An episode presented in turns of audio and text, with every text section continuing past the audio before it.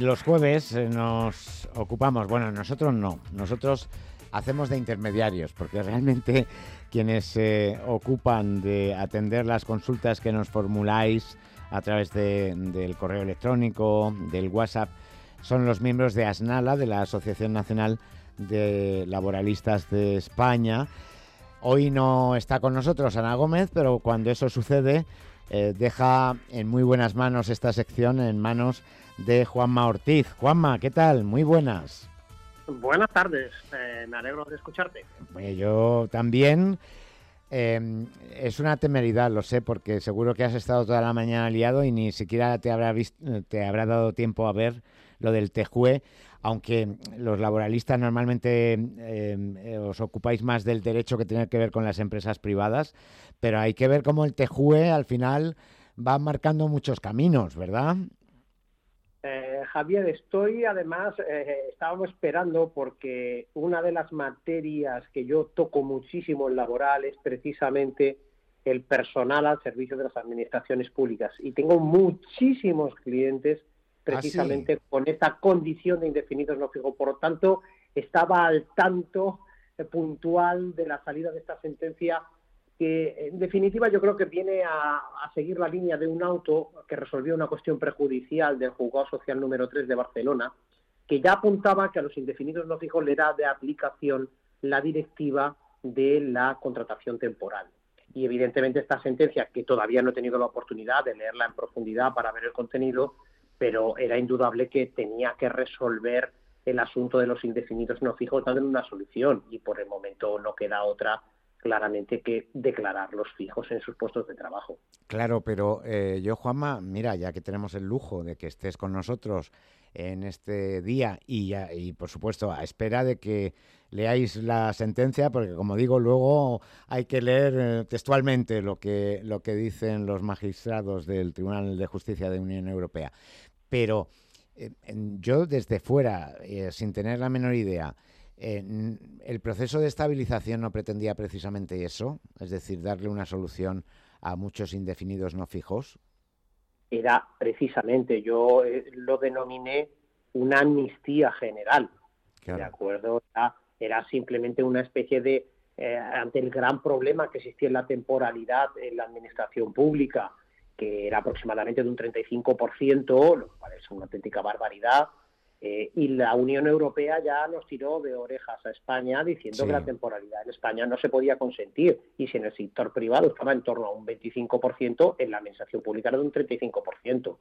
Esa ley 2021 de 28 de diciembre precisamente lo que hace es establecer unos procedimientos extraordinarios para el personal bien indefinido no fijo temporal que ocupara el puesto ininterrumpidamente anterior a enero de 2016 como si fuera una amnistía general para darles una oportunidad sin pasar por una oposición, simplemente con un concurso para estabilizar sus plazas. Esto ha sido polémico, sobre todo por los sindicatos y las administraciones, pero es que era un problema tan grande, tan gigante, que es que esta, solamente cabía esta solución que yo, como te digo, la denominaba amnistía general.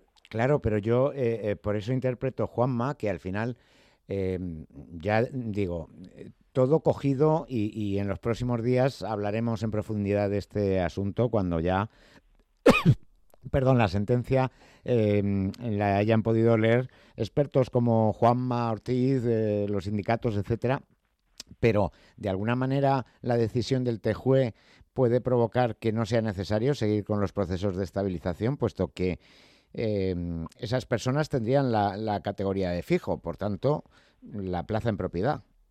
En absoluto, Javier, en absoluto. Todas las personas van a tener que pasar por un procedimiento judicial para que se les reconozca esta condición. Es exactamente igual que la categoría de indefinido no fijo. Aunque la Administración sea consciente de que ha existido una irregularidad en la contratación temporal, normalmente como interino, mm. no puede, digamos, eh, la Administración, por su propia reglamentación, no puede reconocer esta irregularidad tiene que ser condenada en una resolución judicial y en ejecución de la misma reconocer esa situación de indefinido no fijo. Por lo tanto, es evidente que algo que es todavía un castigo mayor que el indefinido no fijo, que es el hacerte fijo, evidentemente va a, ser, va a tener que ser por reconocimiento en resolución judicial. Correcto. Y es es que las personas van a tener que poner su acción, que evidentemente va a ser una cosa muy sencilla, porque si finalmente se consolida esta, esta jurisprudencia dentro de los tribunales españoles, que creo que no puede ser de otra manera, pues finalmente va a ser un juicio muy sencillo, pero va a tener que ser siempre con una resolución judicial que ejecute la administración.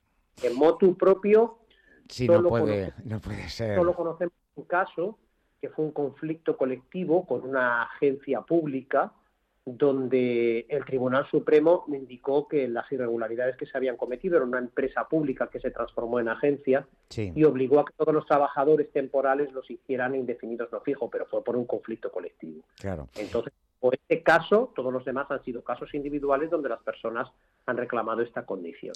Entonces, eh, vamos a ver si sigo aprovechando tus conocimientos. Una persona que eh, no hay, en el proceso de estabilización no haya conseguido la plaza, porque sí que eh, son los menos, pero algunos casos se están dando, ¿no? De, no conseguir la, plaza en los procesos de estabilización. Esta decisión del TJUE lo que abre la puerta es a que acudan a los tribunales para que se les reconozca el puesto deberán de hacerlo de inmediato, antes de que culmine ese proceso de estabilización, si no es que ha culminado ya. Es cierto, tal y como dices, que esta amnistía del proceso de estabilización eh, tenía como fin o destino que las personas pudieran consolidar sus plazas, tanto temporales como de indefinidos no fijos. ¿Qué sucede? Que si ese procedimiento ha culminado y has tenido la mala suerte de no haber accedido a tu plaza y te han cesado, ya establecía la ley 2021 precisamente que te darían una indemnización de 20 días y eso se ha culminado, ya ha terminado esa posibilidad. Pero si todavía no ha terminado esa posibilidad, y yo tengo clientes en este tipo de situación, una demanda mm, podría ser efectiva a la hora de que te reconozcan ese derecho antes de que culmine el proceso de estabilización. Correcto, pues me parece muy interesante, ya digo que en los próximos días, pues Juanma, probablemente independientemente de esto del jueves, igual la semana que viene, si dispones de un ratito para atendernos, ya una vez que hayas leído la sentencia, volveremos a, abusar de tus conocimientos porque me parece que tiene mucha trascendencia para muchas personas. al fin y al cabo estamos hablando como tú decías, eh, de un momento en el que el 35% de la plantilla del sector público era temporal, interino, como lo queramos denominar, ¿no? Con lo cual, pues evidentemente estamos hablando de muchas personas y de muchas situaciones. Y luego al final, Juanma, tú lo sabes por tus clientes, estamos hablando de, las vidas de, muchas personas, ¿no? Porque al final la diferencia entre tener un puesto estable a no tenerlo, eh, está la diferencia entre tener un plan de vida o no tenerlo, ¿no? está claro, Javier, eh, estamos hablando de familias. El problema, el problema de esta temporalidad en la administración es que gente que entró muy joven han pasado 10, 15 años y siguen en los mismos puestos de trabajo. Y la mayoría de ellos empezaron solteros y hoy en día tienen una familia, tienen hijos, tienen unas obligaciones, tienen una hipoteca. Y, eh, claro, a estas personas ahora ponlas a estudiar una oposición o ponlas, pues claro, son situaciones que evidentemente se complican mucho. Claro. Te voy a dar un apunte, que es una teoría que, hemos, que yo he utilizado en algunos juicios, y es que tú fíjate, para declarar a una persona indefinida no fija, el argumento fue el artículo 70 del Estatuto Básico del Empleado Público, que establece que si cualquier administración contrata a una persona temporal, en el plazo de tres años, esa plaza tiene que sacarla a una oposición. El traspaso de ese tiempo es el castigo que se le impone a la Administración convirtiendo esa plaza temporal en indefinida no fija. Pero una vez que a ti te han reconocido como indefinido no fijo en una sentencia judicial donde lo que se está declarando es que tu contratación temporal es irregular por haber traspasado ese plazo de tres años, una vez que te convierten en indefinido no fijo, la Administración tiene la obligación de sacar la convocatoria de esa plaza. Si se han pasado los tres años después de declararte indefinido no fijo, qué castigo es el que se aplica. Esta es la solución que adopta el TJUE. Es decir, oiga, a usted ya cometió una irregularidad no sacando en tres años la plaza. El castigo es indefinido, no fijo. Pero es que una vez hecho esto, han pasado otros tres años y usted sigue sin convocar la plaza. cuando ya está advertido de su irregularidad y de su ilegalidad. Entonces, claro, hay que dar una solución. Evidentemente, quizá el fijo no sería lo deseable, puesto que no respeta los principios de igualdad, mérito, capacidad del artículo 103 de la Constitución. Pero, claro, es que la Administración es completamente eh, eh, eh, es muy cabezona y no establece unos procedimientos de cobertura de las plazas y perpetúa situaciones irregulares durante es que, años. Es que, Juanma, es indudable que muchas veces la Administración en materia laboral ejecuta determinadas decisiones que si las adoptase una empresa privada, a la empresa privada se le caía el pelo. Si fuera solamente eso, yo tengo, como te he dicho, soy experto en esa materia, tengo muchísimas ejecuciones contra la Administración y te puedo asegurar que después de haber ganado una sentencia, la fase de ejecución se convierte en un nuevo juicio que puede durar exactamente lo mismo que el juicio precedente. Es una auténtica barbaridad. Y eso que la Administración tiene una prerrogativa, y es que en ámbito laboral la ejecución de una sentencia contra la Administración ya tiene un plazo la Administración de dos meses desde la firmeza de la resolución para dar cumplimiento voluntario. Y si no da cumplimiento voluntario, se puede pedir la ejecución y tiene un mes más para cumplir. O sea, tiene tres meses, cuando las empresas privadas tienen diez días. Claro, claro. Sí, Pues de tarde esos tres meses, te puedo asegurar que no hay ejecución en ámbito laboral contra una administración que dure menos de seis meses, un año. Claro.